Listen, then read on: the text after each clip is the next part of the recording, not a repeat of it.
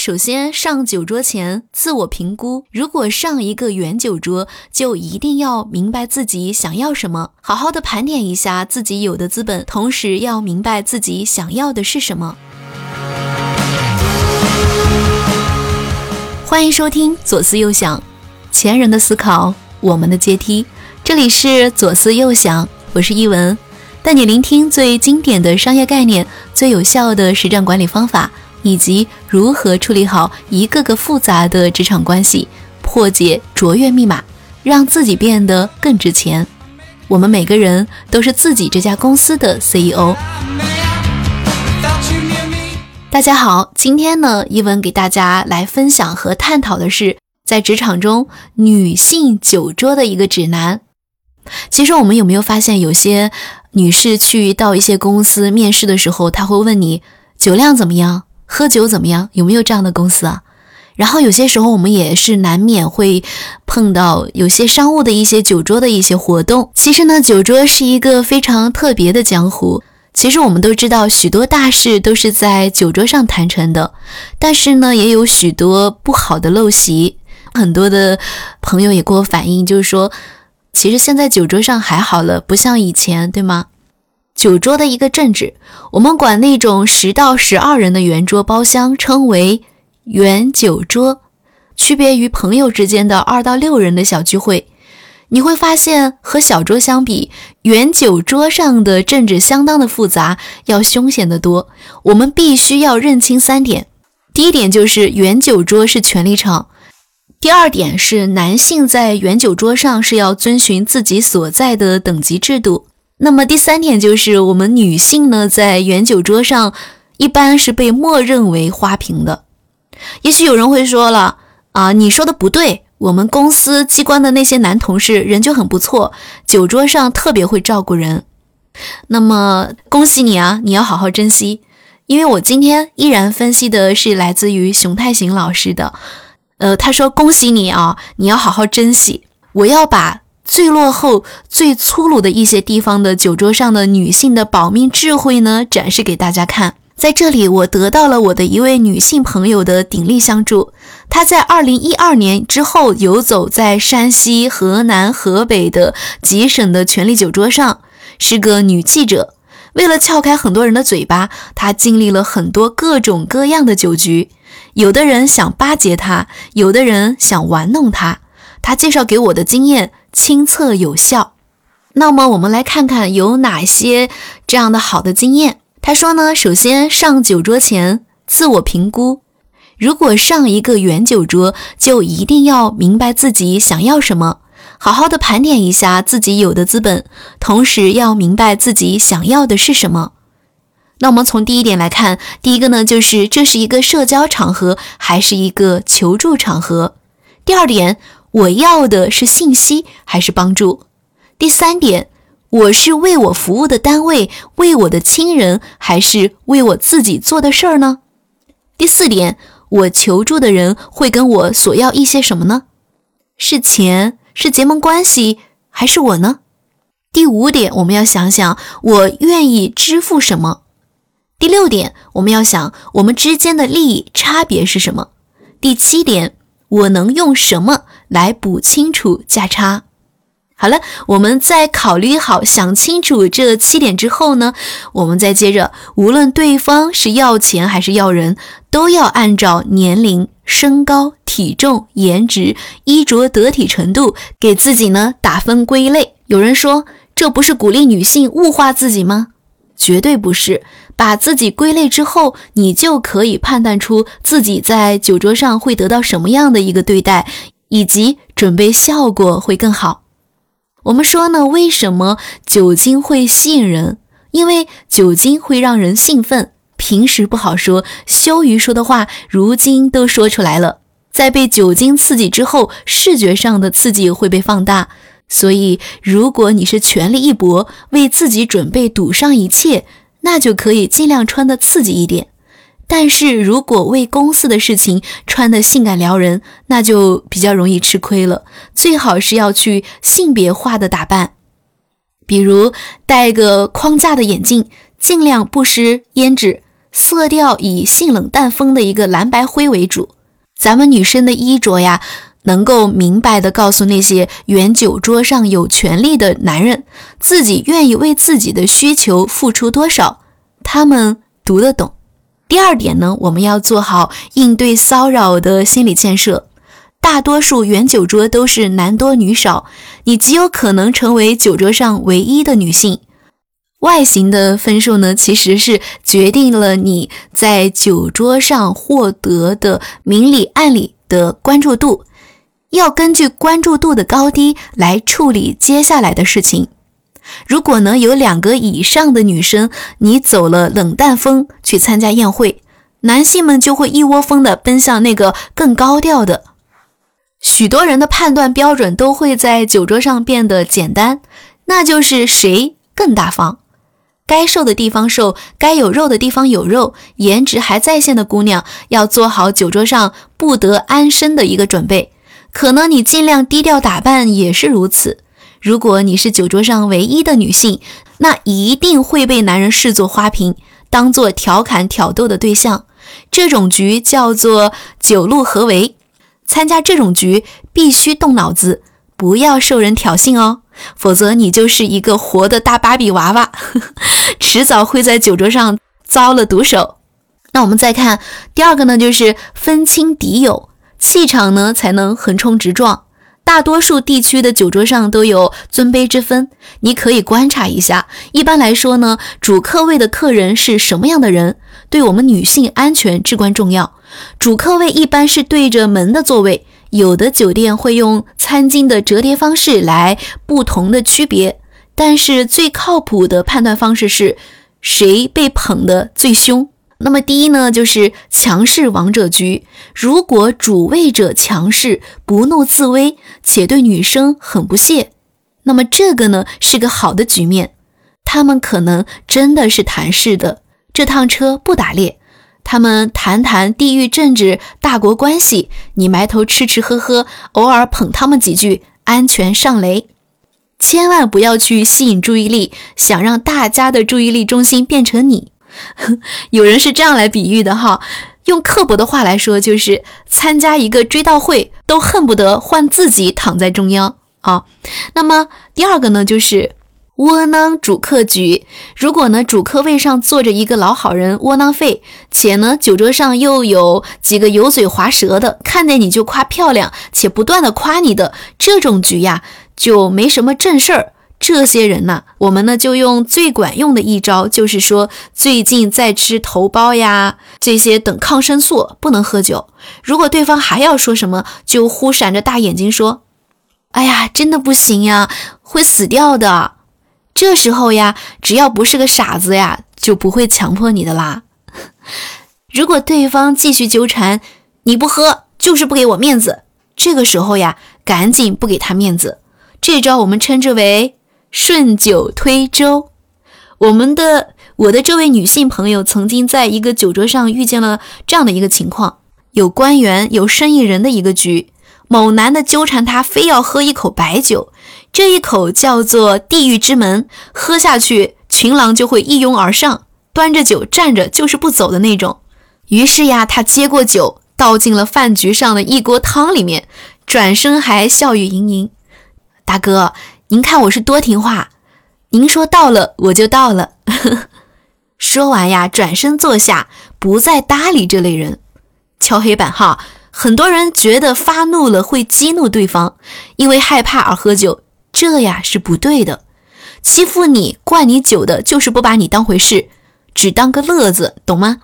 这个时候呀，自己一定要有自己的底线和脾气。如果对方属于特别纠缠的人，你呀，礼貌的继续让他撒野够了，直接反击。大家别觉得这种事情会得罪人，因为酒桌不是为这种人准备的。他也不是酒桌的权力中心，有些人以色示人，有的人是以乐子示人的，所以看见你反击，他们反而会像听见郭德纲挖苦于谦一样乐不可支，还会对你的反击印象深刻。当然，发怒呢，我们也是要有限度的，不能侮辱对方的人格哦，记住了吗？要做到揪着对方破绽，顺势发怒，言语简练，动作有力。废话少说，最重要的是别骂脏话，别失态。发怒呢，是体现自己的价值、原则和力量，不是让你一哭二闹三上吊啊！记住啊，姐妹们，最好的发怒就是走神的人都没看清楚做了什么。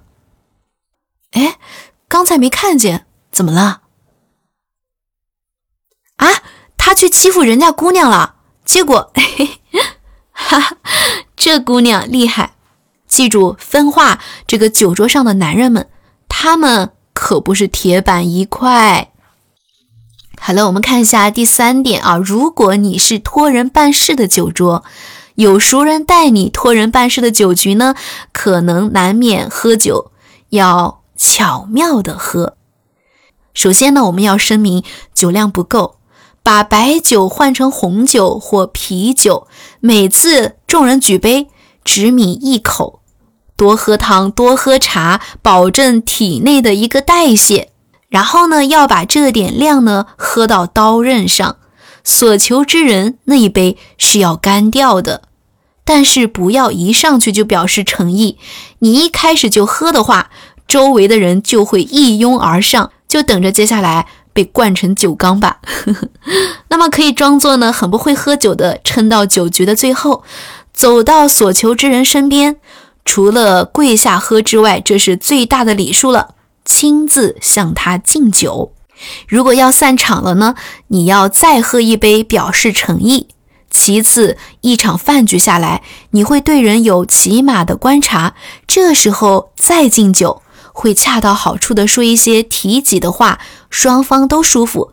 最后，这杯酒要干掉哦，别忘了，姐妹们。那么还有一种情况呢，就是自己请客的局。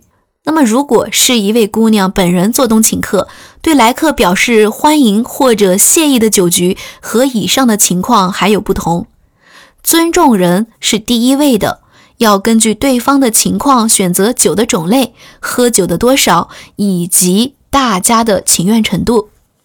其实呢，无论什么样的酒局，生疏关系如何。都不希望对方强迫自己不得不喝，你说对吗？在你为主的饭局上，你作为主导，要营造出一种每个人都可以自在吃完这顿饭、喝下这杯酒的氛围。这也是给自己台阶下，也是为今后铺路。但是自己要适度的豁出去。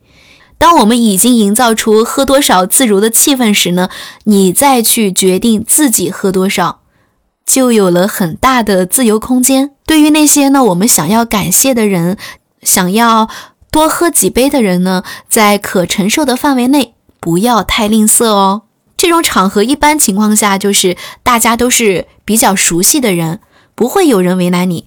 但是呢，我们熟人之间看重的是有另一层东西，就是尊重、真诚和敞亮。我们不要在意价钱。既然要请客，就别跟服务员比价，否则自己花了钱也不落好。你说呢？不要有那种你做东大家不喝酒就不给你面子的那种小家子气的一个傲娇。大家能来就是给你面子，你要让大家在这个场子里舒心自在才是你的本事。自己组局就要带一个能照顾你的人，如果身体不适，这个人能把你乌伦送回去。不用太考虑这位朋友的力量和自己的身材体重，关键是呢，他自己不喝，而且呢，对你还是比较忠诚的。我们还有就是说，我们在以前呢一些呃经历当中哈，提到过一个文武双全的一个好汉去反目的老同事那里喝酒，酒后自己回家被乱刀暗杀的事情。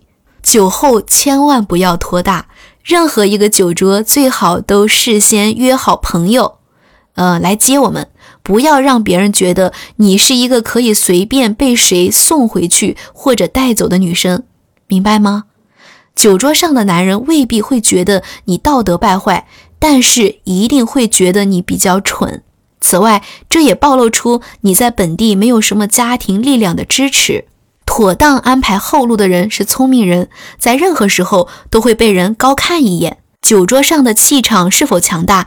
不是因为你多高调、多会撕，而是在于你想的有多周到。二零一二年以后，随着反腐败政策的收紧，酒风在好转。如果到现在你还总是参加强迫女性喝酒的局，说明你要反思一下自己所处的社会阶层了，是不是最近几年没有进步？你的朋友在老化，要努力。最后呢，我们再说一句，给内向的那种同学，你们不要觉得在酒桌上挥洒自如表演是一种令人羡慕的本事。很多人喝了酒乱说话、乱唱戏，被录下来，丢掉了收入很高的工作。熟悉的酒桌上可能有你的敌人，不熟悉的酒桌上除了敌人，还有愚昧的蠢人，都可能坑你。还有那种乱抱女同学离婚的也不在少数。喝多了行事之前，想想这件事没喝酒之前自己能不能干出来。如果呢，我们喝完酒之后脑子一片空白，你最好的办法是根本不喝。呃，最后呢，我们再讲讲关于酒的清单。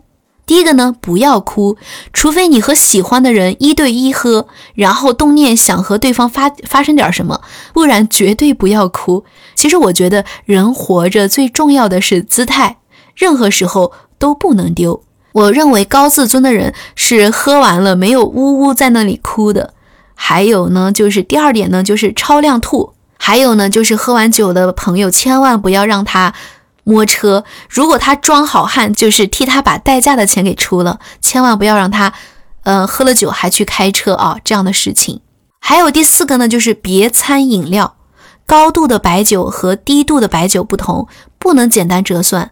高度酒一般都是高档酒，杂醇少。你能喝一斤五十度白酒和二十五度韩国小烧酒，二斤是完全不同的概念。同样，如果喝酒要少喝一点饮料。除非你想早点喝躺下，记住了吗？第四个呢，就是不熟悉的酒呀，不要逞强。人对没喝习惯的酒的耐受能力会比较差，有的人第一次喝黄酒一下子就会喝多。如果你要是没碰过，呃，这个威士忌呀，或者是鸡尾酒呀，或者是烈性的啤酒，记得问问老板这个酒精度如何，烈酒放了几份。有的酒被称作湿身酒，就是因为它有甜味不霸道，酒精度又很高，不知深浅的姑娘一头撞进去，呃，其实呢就会遇到了天罗地网。第六点呢，就是男性要护着女性，经常有营销号说中国男人配不上中国女人，啊，暂且不说他说的对不对，但是我觉得我们的呃男性朋友们确实应该努力一下，应该让自己变成体面的人，配得上啊。各国的美女，不要在酒桌上做帮凶，适当的保护一下女孩子，你就能得到体面人的友谊。不要害怕别人讽刺你。其实呢，最刻薄的一句，无非就是你这么护着她，是不是想睡她这一类的？可以说一句，有妹妹有女儿的男人都会这么做的，是吧？你这样说就好了。接下来的几期呢，我还会跟酒文化继续来跟大家聊聊，一起探讨。如何在酒桌上不喝酒？还有就是我们如何送喝醉的领导回家？我觉得这个也是要好好的聊一聊的。好了，以上呢其实就是熊太行老师的《让女性酒桌指南》，希望对您有帮助。你在酒桌上是不是也遇到了这样的困惑呢？你有什么更好的方法吗？你也可以分享给我们，也可以提出你的疑惑。欢迎你在我们的评论区进行留言。我们都会看到的。那么今天的职场小招就分享到这儿了，感谢您的聆听，我们下期见。